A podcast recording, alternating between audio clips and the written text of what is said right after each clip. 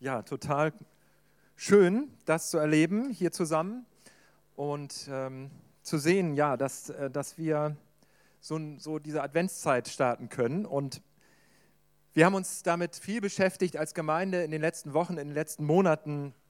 Was ist das Gute, was wir erfahren haben in unserem Leben? Und wie macht es Sinn, dieses Gute, was wir haben, auch zu teilen? Und jetzt äh, kann man natürlich wieder denken, oh, jetzt sollen hier Leute bekehrt werden oder so. Also keine Sorge, ähm, wir bekehren hier nicht und wir wollen auch niemanden bekehren. Aber es geht darum, das, womit wir beschenkt sind, zu teilen.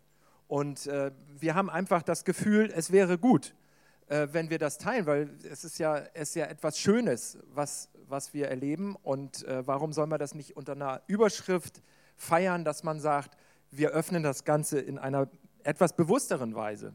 Und so toll, dass du da bist, toll, dass wir hier zusammen diesen Gottesdienst feiern können. Es ist, äh, also mein Advent ist das Thema, mein Himmelszuhause, Franz von Assisi und die Krippe, darum soll es heute gehen. Und ähm, ich möchte mich heute ein bisschen mit dem Stichwort Glauben beschäftigen, und zwar in einer etwas anderen Perspektive, als es vielleicht äh, sonst oftmals üblich ist. Und zwar gibt es so verschiedene Arten von Glauben. Es gibt ein Glauben an ein etwas, an eine Person oder an bestimmte Lehren oder auch bestimmte, sagen wir mal, Ereignisse, die passiert sein mögen oder vielleicht auch nicht sein mögen. Aber es gibt auch ein ganz anderes Verständnis von Glauben und darum geht es mir heute Morgen und ich hoffe, dass, das, dass du da dass etwas davon in deinem Inneren ähm, Widerhall findet, dass du etwas davon in dir entdeckst. Es gibt einen Glauben, der, den kann man als Möglichkeits, kreativen Möglichkeitsraum bezeichnen. Oder anders gesagt, ganz einfach gesagt, als ein Vertrauen, ein Lebensvertrauen. Glauben an sich. Nicht Glauben an etwas, was die Kirche sagt oder etwas, was bestimmte Bücher sagen oder so, sondern Glauben ohne ein An. Das werden wir gleich noch deutlicher sehen. Der Unterschied ist auch innerhalb des Neuen Testaments zu sehen. Da gibt es Notizen, da sagt Jesus zum Beispiel, dein Glaube hat dir geholfen. Oder Jesus sagt, wenn ihr Glauben hättet wie ein kleines Senfkorn, dann könntet ihr zu dem Berg sagen, heb dich mal weg ins Meer und dann geht er weg. Also da merkt man, das ist gar nicht unbedingt an etwas, sondern Glauben. Eine Glaubensenergie in unserem Inneren, wo wir Möglichkeiten sehen, wo wir vielleicht Schönheit sehen, wo wir Gutes sehen, wo wir sonst normalerweise aus rein nüchterner optischer Perspektive unserer biologischen Augen einfach nur eine Pfütze sehen würden. Oder so wie es, wie es uns gestern gegangen ist äh, beim Frühstückstisch, als wir da saßen. Da war gerade Stille. Wir saßen zu dritt am Frühstückstisch zu Hause bei uns und der eine hat die Pläne, der andere jene Pläne und alle waren so in Gedanken versunken und haben dabei vor sich hingemuffelt. Auf einmal sagt einer vom Tisch, guck doch mal den Dampf von der Teekanne. Ich sage, hä, was ist denn das? Oh, Wahnsinn, da sind aus dem Fenster, also durch das Fenster, sind die Sonnenstrahlen hereingefallen und haben den Dampf, der aus der Teekanne kam, so erleuchtet, dass es völlig faszinierend war. Der hat sich gekringelt und wir haben, wir haben wirklich, ich glaube, ich weiß nicht, zwei oder drei Minuten nur auf diesen Dampf geguckt. Und dann hat sich hier ein Kringel gebildet, der durchstrahlt wurde von der Sonne. Hat sich da ein Kringel gebildet. Und dann, ich sag, das ist ja un unglaublich, jetzt bildet sich ein Kreis. Dann hat sich so ein Pilz gebildet, der, also ich kann das nicht vormachen, der, aber ihr wisst, was ich meine, der ist dann umgekippt und war dann ein Kreis und ist hochgestiegen. Und wir waren da und haben nur diesen Dampf aus der Teekanne beobachtet. Er sagt, wie faszinierend. Auf einmal sagt einer von uns dreien, äh, Moment mal, wieso, das ist doch nur Dampf. Das ist doch einfach nur Dampf. Hallo? Aus der Theke, was machen wir hier eigentlich? Ja, Moment. Aber das ist die Frage. Ist es nur Dampf? Natürlich ist es nur Dampf. Aber wenn du nur mit deinen biologischen Augen das Leben betrachtest, die Welt betrachtest, deine Situation betrachtest, die Begegnung betrachtest, die du diese Woche hattest, nächste Woche vielleicht haben wirst, wenn du nur mit den biologischen Augen siehst, dann siehst du wirklich auch nur das, was Fakt ist. Fakt ist es, dass es nur Dampf ist. Aber natürlich ähm, gibt es ein anderes Sehen. Das wissen wir seit dem kleinen Prinzen. Natürlich, es gibt so etwas, ein Herzenssehen. Es gibt, man sieht nur mit dem Herzen gut. Es gibt so eine andere Perspektive. Und darum geht es mir, wenn ich von Glauben spreche. Darum geht es mir heute Morgen. Mir geht es darum, zu entdecken, diese Glaubensenergie in sich, dass es eine Möglichkeit gibt, Schönheit zu entdecken, wo einfach nur Dampf ist. Oder wenn du morgens früh aufstehst und in den Spiegel guckst und sagst, mm. ja, bei mir sind auch äh, die gewissen Gräulichkeiten da auf dem Kopf und so weiter. Ja, und, und äh, dann siehst du ein Spiegelbild und dann denkst du, ja. Und dann siehst du eine andere Perspektive und sagst, hey, du schaffst diesen Tag. Du stehst auf, du greifst ihn dir, diesen Tag greifst du dir, wie so ein Tiger seine Beute und dann packst du ihn und dann nimmst du ihn und dann lässt du ihn nicht mehr los und das wird dein Tag.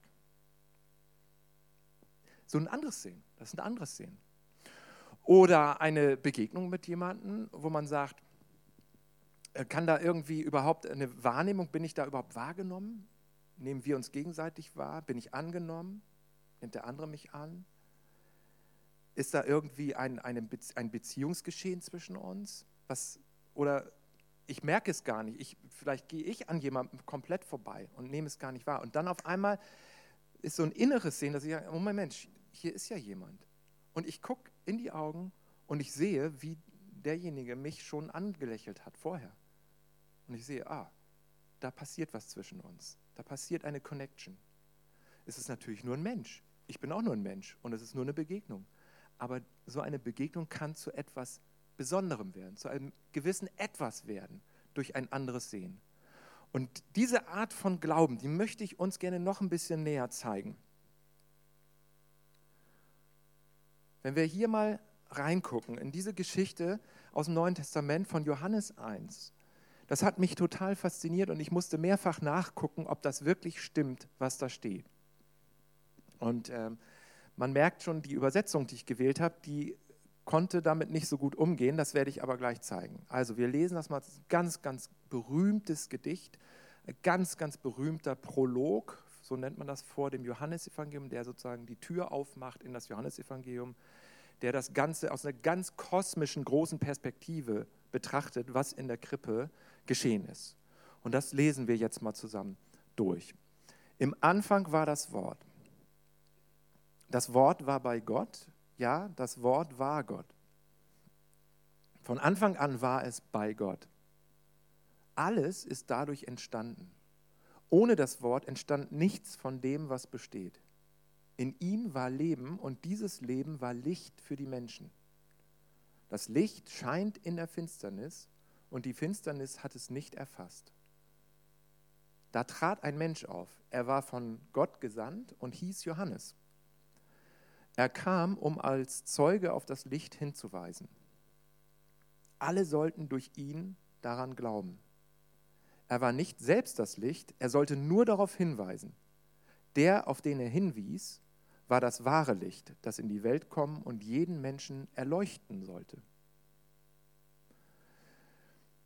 Unglaublich wuchtig und ich habe so gedacht, es geht dann noch weiter und bis zu, nach Vers, zu Vers 14 und dann noch weiter, dann kommt dieser berühmte Vers und das Wort wurde Fleisch und wohnte unter uns und wir sahen die Herrlichkeit Gottes in ihm, eine Herrlichkeit voll Gnade und Wahrheit.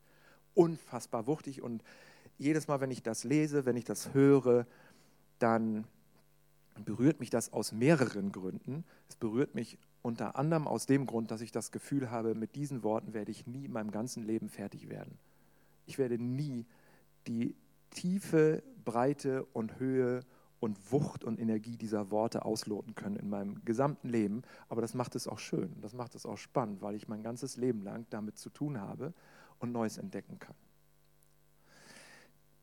Etwas, was ich, worauf ich dich gerne hinweisen möchte an diesen Worten, und die meisten haben diese Worte schon mal gehört oder gesehen oder gelesen.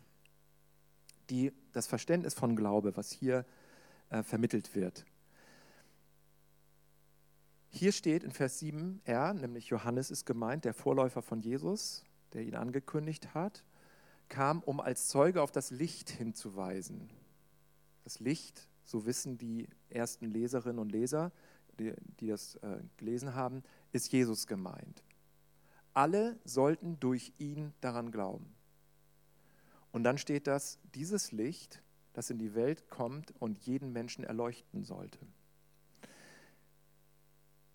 Diese, dieses daran habe ich, also das ist jetzt echt ein bisschen gemein gewesen, das habe ich in Klammern gesetzt. Weil ich musste mehrere Übersetzungen prüfen, ich musste im Urtext nachgucken. Das hat der Übersetzer ehrlicherweise, frecherweise hinzugefügt. Also ein Objekt, an etwas glauben. Das ist nicht, natürlich nicht falsch, vor allem wenn man die ganze Theologie des Johannesevangeliums sieht. Da geht es um Vertrauen zu Jesus. Da geht es um eine Beziehung zu Christus, sodass am Ende der Gipfel äh, der ganzen Geschichte ist, dass Thomas niederfällt vor Jesus und sagt, mein Herr und mein Gott. Es geht um dieses Verständnis, Jesus zu vertrauen. Und gleichzeitig möchte ich aber unser Glaubensverständnis öffnen. Und ich möchte gerne darauf hinweisen, dass dieses daran tatsächlich hinzugefügt wurde. Du kannst das selber nachprüfen. In anderen Übersetzungen steht es nämlich nicht. Zum Beispiel auch in der Luther-Übersetzung. Da steht kein daran. Es heißt, wenn wir das mal weglassen, dann heißt es, er kam, um als Zeuge auf das Licht hinzuweisen. Alle sollten durch ihn glauben. Nicht daran, nicht an Lehrsätze der Kirche, nicht an irgendwelche äh, Situationen, geschichtlichen Ereignisse, sonst sondern glauben. Glaube als kreativer Möglichkeitsraum. Glaube als ein Lebensvertrauen, was du ins Leben hineinsetzt. Glaube nicht als ein blindes Vertrauen, nicht als ein naives Vertrauen, nicht, auch nicht blinder Glaube. Sowas möchte ich nicht für mich haben. Ich möchte keinen blinden Glauben haben, der einfach nur alles hinnimmt und akzeptiert, weil es irgendwo steht. So ein Glauben nicht, sondern ein bewusstes, ein mündiges Lebensvertrauen, aber ein Lebensvertrauen, dass du, zu dem du gelangst. Jeder von uns hat als Kind, als Baby ein Grundvertrauen mit auf die Welt bekommen. Als Kleinkind hast du ein Lebensvertrauen, ähm, das auch bestätigt wird, wenn es in einer guten Weise läuft. Dass du jemanden hast, der sich um dich kümmert, der für dich sorgt. Dieses Grundvertrauen, dieses Lebensvertrauen hat jeder von uns mitbekommen. Und im Laufe der Zeit ähm, gesellt sich zu diesem Lebensvertrauen eine Skepsis, ein Lebensmisstrauen eine Lebensverunsicherung und das hat gute Gründe. Es gibt gute Gründe, verunsichert zu sein. Und ich habe auch so eine Lebens, also ein Misstrauen, so ein Lebensmisstrauen auch in meinem Leben. Und eine Verunsicherung. Mich verunsichern Situationen, mich verunsichern manche Menschen. Äh, ich finde manches komisch. Manchmal mein eigenes Verhalten verunsichert mich. Also es gibt genügend Gründe, um verunsichert zu sein. Und das bin ich auch. Manchmal mehr, manchmal weniger. Das heißt also, diese Lebensverunsicherung tritt dann hinzu im Laufe unseres Lebens, im Laufe der Jahre. Und die Frage ist, finden wir durch diese Lebensverunsicherung und durch dieses, diese Skepsis, die gute Gründe hat, finden wir zu einem bewussten, erneuerten Lebensvertrauen. Und darum geht es. Glaube als ein Sehen von Situationen, von Personen, von Gegebenheiten, von dir selbst, von der Welt, von dem Planeten als Möglichkeit, etwas Schönes darin zu erkennen, etwas, was verbessert werden kann, etwas, was heil werden kann. Der christliche Glaube akzeptiert total die Zustände der Welt, wie sie sind. Und da ist die Bibel extrem realistisch. Deswegen sind auch manche Sachen sehr schwer verdaulich, wenn du die Bibel liest. Die ist sehr, sehr realistisch. Da nimmt die Bibel kein Blatt vom Mund, das ist kein, kein Buch, was irgendwo im Himmel weit in anderen Welten spielt. Sondern da geht es wirklich um den Dreck, da geht es um den Schmutz der Welt, um, um Leid, um viele schwierige Dinge geht es. Und gleichzeitig weigert sich die Geschichte Gottes weigert sich die Bibel, diese Gegebenheiten, wie die Welt ist, wie wir sie vorfinden, wie wir sie mit unseren Augen wahrnehmen, unseren Ohren, was wir hören, weigert es sich, es so hinzunehmen und zu belassen, wie es ist. Ist das, ist das nachvollziehbar, was hier in diesem Vers für ein Zündstoff steckt, für eine Energie steckt? Er kam, um als Zeuge auf das Licht hinzuweisen, alle sollten durch ihn, alle, alle sollten durch ihn glauben. Und in deinem Bewusstsein immer dran denken, dieses daran ist nicht falsch, steht aber nicht drin. Diese Glaubensenergie. Und jetzt ähm, mal ein, ein Bild, was ich gefunden habe, was ich ganz schön fand, wenn wir die Krippe mal angucken. Wir werden gleich uns in äh, dem Raum auch verteilen können und die Krippen genauer anschauen. Es ist ganz toll, dass ihr die Krippen mitgebracht habt. Vielen Dank für alle, die das mitgebracht haben. Also da werden wir gleich in den Genuss kommen, das genauer zu betrachten.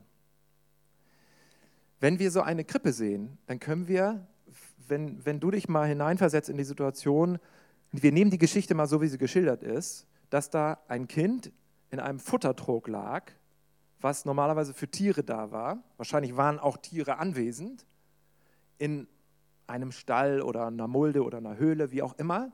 Sie hatten keinen Platz gefunden in dem, in dem Ort. Wenn du dir das mal vorstellst und wenn du dir vorstellst, du wärst dabei gewesen, dann hättest du, genauso wie ich, hättest du Stroh gesehen, hättest du so eine, so eine relativ unangenehme und auch arme Situation gesehen mit einem Kind und einer Familie, die so richtig praktisch abgelehnt worden ist. Das wäre das, was du gesehen hättest. Und wenn du mit den Augen des Herzens guckst, so wie die Hirten, wie auch immer mehr Maria und Josef, so wie nachher die Gelehrten, die aus dem Osten kamen, sie haben da was anderes drin gesehen. Sie haben das besondere Etwas gesehen. Sie haben wie Gold etwas leuchten sehen. Sie haben eine Krone gesehen. Sie haben gesehen, das ist, einer, das ist etwas anderes als ein ganz gewöhnliches, normales Kind. Das haben sie drin gesehen. Die Augen des Glaubens haben ihnen das gezeigt und eröffnet. Und um jetzt noch mal ein bisschen das auf einer anderen Ebene zu zeigen, will ich ein kleines Ratespiel machen und dann möchte ich gerne noch, äh, beziehungsweise wird Rahel uns gleich was zu Franz von Assisi sagen und dann bringen wir es alles zusammen und kriegen so eine Gelegenheit, um uns hier im Raum so ein bisschen zu verteilen. Also, was ich jetzt mit dir machen möchte, ist ein kleines Ratespiel. Ich hoffe, du bist bereit, da mitzumachen. Und zwar geht es darum, wo diese Glaubensenergie in Filmen vorkommt. Man kann sich das ja ruhig mal fragen. Also, wo wird so eine, wo wird so Glauben geweckt, dass du sagst, es sind ärmliche Verhältnisse, es sind schlechte Voraussetzungen, die jemand hat, die jemand mitbringt. Aber da ist ganz schön was Gutes draus entstanden. Wenn du mal darauf achtest, ich nehme nur Weihnachtsfilme. Bei einem können wir uns nachher streiten, ob es ein Weihnachtsfilm ist. Können wir nach dem Gottesdienst uns gerne streiten, weil das ist nicht klar, ob es ein Weihnachtsfilm ist. Aber wir werden es sehen. Ich habe jetzt Bilder von Weihnachtsfilmen und lass uns die Bilder mal betrachten mit der Frage, was transportieren sie für einen für eine Glaubensenergie? Was transportieren sie? Das erste, wollen wir mal gucken. Das ist ja ein klassischer Weihnachtsfilm. Ne? Wer, wer, welcher ist das? Kann jemand mal sagen? Ja, sagt mal hier da hinten. Ja, genau. Kevin, also, ihr kennt das? Der ist doch uralt. Okay, cool. Also, ein großartiger Film. Ich liebe den Film. Der ist allerdings nicht ganz gewaltfrei. Aber was ich, was ich eben toll finde, und ich glaube, das ist das, was einen reizt an so einem Film, wenn man den guckt zu Hause mit Freunden oder so, es ist einfach ein kleiner Mensch, ja. Und es ist einer, der eigentlich nicht die besten Voraussetzungen hat, um gegen solche Gangster, die da ja nun das Haus ausrauben wollen, anzukommen. Aber er kommt gegen an. Tolle Botschaft. Das wusste ich. Welcher ist das? Ja, natürlich, drei Haselnüsse, also selbst ich kenne den. Das heißt schon was. Aber auch genau eine ähnliche Botschaft steckt da drin, ein, eine Dienstmarkt, also ein, ein, ein Mensch mit ganz wenig Einfluss, wenig Möglichkeiten, sich durchzusetzen, äh, findet nachher zu ganz tollen, äh, schönen Erlebnissen und, und zu einer ja, Liebe letztendlich hin. Welcher Film ist das? Ja. Einfach äh, Charlie Brown und, und, äh, die, und Weihnachten oder Peanuts und feiert Weihnachten oder so heißt das. Das ist einfach, einfach nur diese ewigen Dialoge ne? zwischen, den, zwischen den einzelnen Figuren und du denkst, unglaublich. Und äh, ja, da haben sie einen Chor aufgebaut und singen. Welcher ist das? Genau, Polar Express, auch ein ganz toller Film. Und bei dem äh, geht es ja schon so ein bisschen so in eine andere Welt hinein. Da kommt man dann schon so in so, ein, in so eine Dimension, die man vorher nicht wahrgenommen hat, nicht gesehen hat. Aber ja, man, man merkt, es, äh, es hat noch andere Dimensionen. Und äh, alles hängt mit allem zusammen. Das ist ein, auch ein sehr. Bitte? Der Polarexpress ist das. Ja. Auch ein ganz, ganz toller Film, finde ich. Ha! Ha! Das musste kommen. Welcher ist das? Das ist der klassische Weihnachtsfilm. Stirb langsam. Ich, ich bin einig mit dir, das ist ein Weihnachtsfilm. Da könnte man einen richtigen Streit hervorbrechen. Ist das überhaupt ein Weihnachtsfilm? Ja oder nein? Er spielt zu Weihnachten. Es ist aber keine eigentliche Weihnachtsthematik drin. Es ist eigentlich nur Zufall, dass er zu Weihnachten spielt. Aber ich. ja, das, das ist echt Liebe, ja.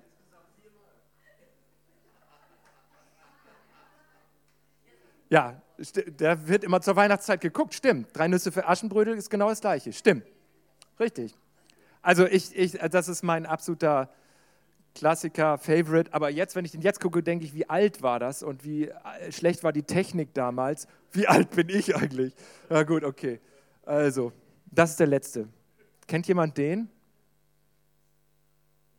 Das ist ein ganz, ganz toller Film, finde ich. Also habe ich auch schon mit Schülern zusammen geguckt. Der heißt Merry Christmas. Genau. Also die, das, das ist, spielt im Ersten Weltkrieg 2000, äh, 1914 und es ist in Frankreich und es sind drei Parteien, die gegeneinander kämpfen. Die Engländer, die Franzosen und die Deutschen. Und es ist historisch wirklich, dass da etwas passiert ist, dass für einige Tage ein Waffenstillstand war, dass man sich die Hände gereicht hat und dass man zusammen Stille Nacht, Heilige Nacht gesungen hat. Das ist historisch. Viele andere Dinge äh, sind dann als Legenden dazugekommen, aber es ist tatsächlich ein, ein wahres, eine wahre Begebenheit. Ein ganz super toller Film, ähm, der das also sehr gut darstellt. Merry Christmas. Ja, also wenn es auch um diese Friedensenergie geht, die der, dieser Bezug und dieser Glaube ähm, Menschen gibt, dann auf einmal finden sich wieder alle. Gut, okay.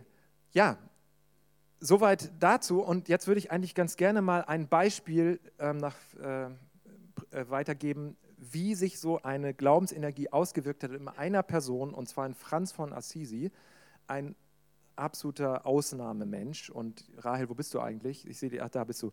Ähm, Rahel wird uns etwas über Franz von Assisi erzählen, der das in einer wunderbaren Weise verkörpert hat.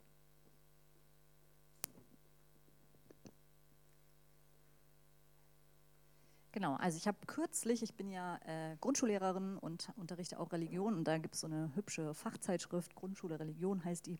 Und da fand ich neulich einen Artikel ähm, und da stand drin, dass Franz von Assisi sozusagen der Begründer der Krippe ist, also der Krippe, die man so aufstellt, dass er sozusagen die erfunden hat. Und das fand ich total spannend ähm, und dachte, äh, ja, das wäre doch spannend, da mal ein bisschen mehr drüber nachzudenken. Und als ich gestern nochmal so geguckt habe, wer war das eigentlich, dieser Franz von Assisi, äh, stellte ich fest, tatsächlich habe ich vor 23 Jahren mal während meines Studiums ein Seminar besucht zu Franz von Assisi und damals schon gedacht, dass das echt ein spannender Mann war, denn das war eigentlich so ein klassischer Aussteiger. Der ist ähm, eigentlich, hat um 1182 wurde er geboren und ähm, eben in Assisi in Norditalien und war eigentlich der Sohn einer Kaufmannsfamilie. Also man könnte sagen, er ist in gut bürgerlichen ähm, in eine gutbürgerliche Situation oder Familie hineingewachsen äh, und eigentlich war gut versorgt und äh, hatte ein gutes Auskommen und seine Familie war eben eher wohlhabend. Und irgendwann gab es in, in seinem Leben so eine Wende, muss man sagen, oder so einen Umbruch, ähm, die er so radikal vollzogen hat, dass er, wie man auf diesem Bild sieht oder auch in diesem Büchlein, äh, auch mit seinem Äußeren ziemlich krass als Aussteiger äh, sich sozusagen kenntlich gemacht hat. Ähm, also er wurde Mönch und hat beschlossen, ja, diesen ganzen Luxus und diese ganze ähm, ja, wohlbehütete Familiensituation zu verlassen, weil er so leben wollte wie Jesus und weil er insbesondere ähm, ja, so für andere Menschen da sein wollte, aber auch ganz bewusst auf Reichtum und ähm, alles, was mit ähm, ja, Wohlhaben sein zu tun hat, darauf verzichten wollte. Also er wollte arm werden und ganz einfach leben wie Jesus und anderen Menschen helfen. Und das hat er auch radikal sozusagen durchgezogen ähm, und hat seinen ganzen Besitz veräußert, äh, auch zum Teil den seines Vaters. Das fand er nicht so prickelnd, aber also der war echt ein ganz schöner Aussteigertyp. Und ähm, genau, das war ihm total wichtig, also ganz arm und einfach zu leben und anderen Menschen zu helfen. Und als er dann auch eben in einen Orden eingetreten ist und als Mönch äh, gelebt hat, äh, da wollte er so in der Weihnachtszeit gerne den Menschen ähm, um ihn herum klar machen, was hat das eigentlich bedeutet, ähm, dass Jesus auf die Welt gekommen ist. Und diese Armut, in der Jesus auch auf die Welt gekommen ist, die wollte er gerne den Menschen ganz real vor Augen führen. Und als er da so durch die Berge Umbriens, also in Norditalien, wanderte, stieß er plötzlich auf eine Felsgrotte und dachte, ja, das ist so ein Ort, so karg und so einfach und so abgelegen da könnte Jesus geboren worden sein. Und dann hat er, war er von dieser Idee sozusagen so begeistert, dass er den Menschen in seinem Dorf davon erzählt hat, dass er eben in dieser Felsgrotte möchte er gerne Weihnachten erleben mit den anderen Menschen zusammen. Und dann hat er quasi das ganze Dorf mobilisiert und hat gefragt, wer stellt sein Esel zur Verfügung und wer stellt sein Rind zur Verfügung. Die sollen möglichst laut auch äh, ihre Laute von sich geben, ihre Tierlaute, damit es bis überall zu hören ist. Und er hat die Leute aus dem Dorf mobilisiert, ob sie ähm, quasi mit die Weihnachtsgeschichte erleben und spielen wollen und hat also eine Maria und einen Josef gesucht und Hirten und ich weiß nicht, ob Könige auch dabei waren. Jedenfalls wurde das ganze Dorf also aktiviert, ähm, Weihnachten in dieser Felsgrotte zu erleben. Und ähm, die Leute haben sich auch tatsächlich von seiner Begeisterung anstecken lassen und sind dann mit Fackeln und Kerzen am Weihnachtsabend zu dieser Felsgrotte gekommen. Es gab wohl tatsächlich sogar ein richtiges Baby in der Krippe, das da äh, hineingelegt wurde. Und also das wurde den Menschen dieses Weihnachten, wo sie selber sozusagen in die Geschichte ein, hineinschlüpfen konnten und selber ähm, ja, da miterleben und mit dabei sein durften mit ihren eigenen Schafen und äh, Eseln und so weiter und auch Kostümen, also selber in die Geschichte sozusagen einsteigen durften, das wurde ganz besonders für sie. Und da haben sie ein Stück mehr verstanden, was da eigentlich passiert ist, als Jesus seinen Sohn auf die Welt gesandt hat und als Jesus so arm und einfach in so einer Felsgrotte, in so einem Futtertrog auf die Welt gekommen ist, was Gott damit ja, den Menschen zeigen wollte oder wie Gott da auf die Welt gekommen ist in völliger Armut. Und ähm, genau, das hat die Menschen verändert. Dieser Weihnachtsabend in dieser Felsgrotte in Norditalien, der hat sie nicht mehr losgelassen. Der hat auch in ihrem Leben irgendwie was gemacht und äh, sie, sie so verändert, dass es dann noch viele Geschichten und Legenden darum gibt, was danach noch passiert ist. Sie haben nämlich tatsächlich auch die Futterkrippe dann stehen lassen in dieser Felsgrotte und ich vermute, dass die bis heute noch in Italien äh, zu sehen ist äh, mit der Krippeninszenierung. Und man sagt, dass quasi nach diesem besonderen Weihnachtsfest in dieser Felsgrotte dass das so der Anfang war tatsächlich für Krippenspiele in Kirchen, aber auch für so kleine Krippen, wie wir sie heute hier rundherum äh, im, im Raum sehen, dass man die aufstellte, um damit ja, Weihnachten zum Anfassen äh, zu machen und Weihnachten erlebbar zu machen und Weihnachten ja auch diese Armut ganz besonders zu zeigen. Ja, das fand ich ganz spannend, dass dieser Franz, der, ja, dieser Aussteigertyp, dass der mit dieser Idee, Gott wird Mensch, Gott wird arm, Gott wird in so einem winzigen Baby kommt er auf die Welt, dass er das den Menschen so vor Augen führte. Und das, genau, wollen wir heute auch so ein bisschen versuchen, im Kleinen. Ja, vielen Dank, Rahel.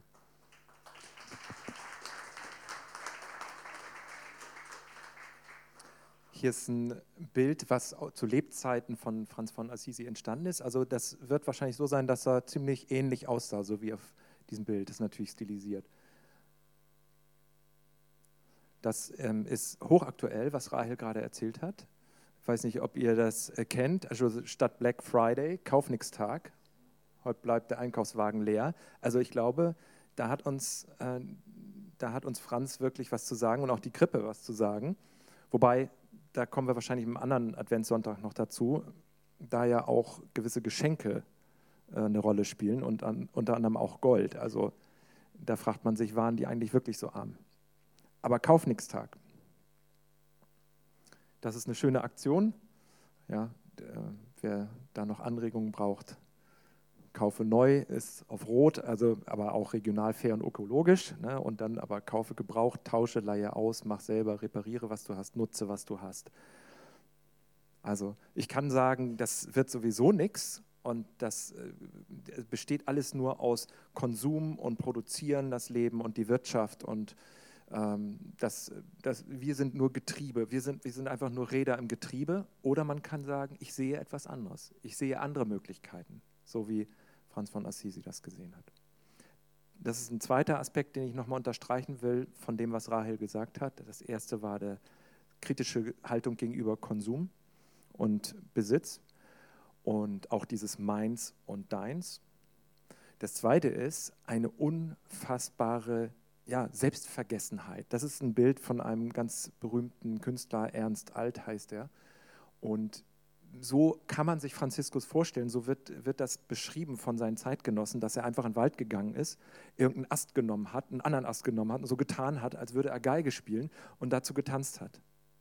Und das, hat, das war so etwas wie, so ähnlich wie das, was ich am Anfang erzählt habe mit dem Dampf aus der Teekanne. Das hat die Leute einfach in eine andere Wahrnehmung gebracht und hat gesagt, äh, was passiert jetzt denn? Wieso, wieso hat einer so eine Lebensfreude und dann ist er auch noch barfuß? Und dann ist er auch noch arm. Das, das ist das, wo, wo Leute unglaublich viel gesehen haben an, an einfach Jesus-Qualität, an Jesus-Dimension in ihm. Und das Dritte, das Letzte, was ich noch unterstreichen möchte, ist, Franz von Assisi ist auch jemand, der bekannt ist dafür, dass er versucht hat, Frieden herzustellen, wo Gewalt war und wo Krieg war. Er ist zum Beispiel bei einem Kreuzzug mitgegangen, um den Kreuzzug zu verhindern. So die Überlieferung. Und er hat mit einem Sultan gesprochen und ähm, hat versucht, irgendwie zu vermitteln und zu verhandeln. Hat es letztendlich nicht geschafft. Es ist trotzdem viel äh, Gewalt ausgeübt worden und Krieg geführt worden. Aber er selber hat es anders gesehen. Er hat diesen Glaubensblick, er hat diesen anderen Blick gehabt und gesagt, es muss nicht immer so bleiben. Es muss nicht so sein, dass wir immer Bomben abschmeißen und dass wir immer wieder Krieg führen. Und dass diese Partei noch eingreift und jene Partei. Und dass die Gewaltspirale immer weiter. Es ist so, ja, es muss aber nicht so sein. Und es soll nicht so sein. Und es gibt Möglichkeiten, sich zu engagieren. Daher ist dann auch dieses ganz berühmte Friedensgebet entstanden von Franz von Assisi. Das ist nicht wirklich, das ist äh, historisch gesichert, dass es nicht von ihm ist, aber es atmet seinen Geist. Es ist aus Frankreich, es ist äh, relativ modern, aber es ist sehr populär und äh, viele kennen dieses Gebet und viele lieben dieses Gebet, weil es so von sich weg sieht. Es hat den anderen im Blick, es hat das Du im Blick. Und es fängt an mit, Herr, mach mich zu einem Werkzeug deines Friedens. Eigentlich Werkzeug ist so technisch. Besser könnte man sagen, vom Italienischen her, dass es heißt, mach mich zu einem Instrument deines Friedens. Ein Musikinstrument. Mach mich zur Oboe deines Friedens. Mach mich zum Cello deines äh, Friedens. Mach mich zur Flöte deines Friedens. Mach mich zur Gitarre deines Friedens. Dass ich deine Friedensmelodie spiele. Das sind die Augen des Glaubens. Und die wünsche ich dir und die bete ich für uns alle und dass diese Glaubensenergie in uns erweckt wird. In einer ganz allgemeinen Weise, in der Weise, dass wir Möglichkeiten sehen, wo man normalerweise nur sagt, so ist es eben. Nein, so muss es nicht sein. Jetzt möchte ich dir kurz erklären, was wir jetzt noch die letzten paar Minuten vorhaben. Und zwar ist das jetzt so eine Atmosphäre, die wir beibehalten wollen, eine Atmosphäre der Aufmerksamkeit. Es muss jetzt nicht so sein, dass wir in große Gespräche einsteigen, das können wir nachher noch gleich machen im Anschluss, aber dass wir uns so ein bisschen in so einer Aufmerksamkeitsatmosphäre im Raum umher bewegen. Es gibt hier Krippen und es gibt an den Krippen zum Teil Anleitungen, wie du diese Krippe eine Minute lang oder zwei Minuten lang mal auf dich wirken lassen kannst, meditieren kannst, beten kannst vor dieser Krippe. Bis hin dazu, dass du dich selbst in dieser Krippe siehst. Das kannst du dir durchlesen. Die eine Anleitung ist etwas länger, aber alle anderen Anleitungen sind sehr kurz. Die Anleitung bei der Krippe da hinten ist sehr, sehr kurz. Da steht eine auf dem Tresen. Das haben die Zellscouts, unsere äh, Kinder von der, von der Pfadfinderarbeit sozusagen, die wir hier alle äh, zweimal im Monat haben, haben gestern diese Krippe gebaut. Und bei dieser Krippe lautet die Anleitung, nimm dir ein Stück und iss es genüsslich. Punkt. Das ist, kann auch Meditation sein. Also du darfst dich gleich äh, im Raum bewegen und dir das anschauen und dabei in dieser Aufmerksamkeit bleiben. Ich bitte darum, dass das Ganze so mit Flüsterton, wenn man reden will, geschieht. Und dabei werden wir dieses Friedensgebet hier auch haben. Du kannst dich hier vorstellen, davor knien und dieses Gebet beten für dich. Und so ähm, ähm, stellen wir uns dann im Anschluss äh, unter den Segen Gottes. Okay, also die Zeit ist jetzt frei, sich im Raum umher zu bewegen und die Krippen anzugucken.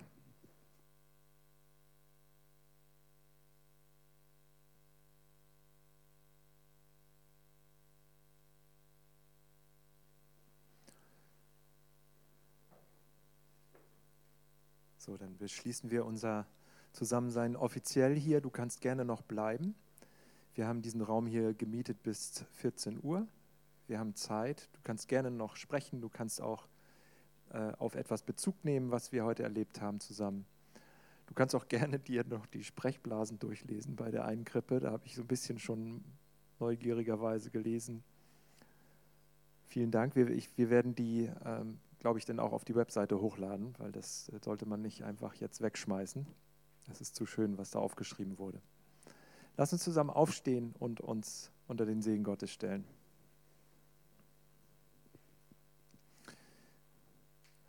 Und der Friede Gottes, der höher ist alle, als alle menschliche Vernunft, bewahre unsere Herzen und Sinne in Christus Jesus, unserem Herrn. Amen.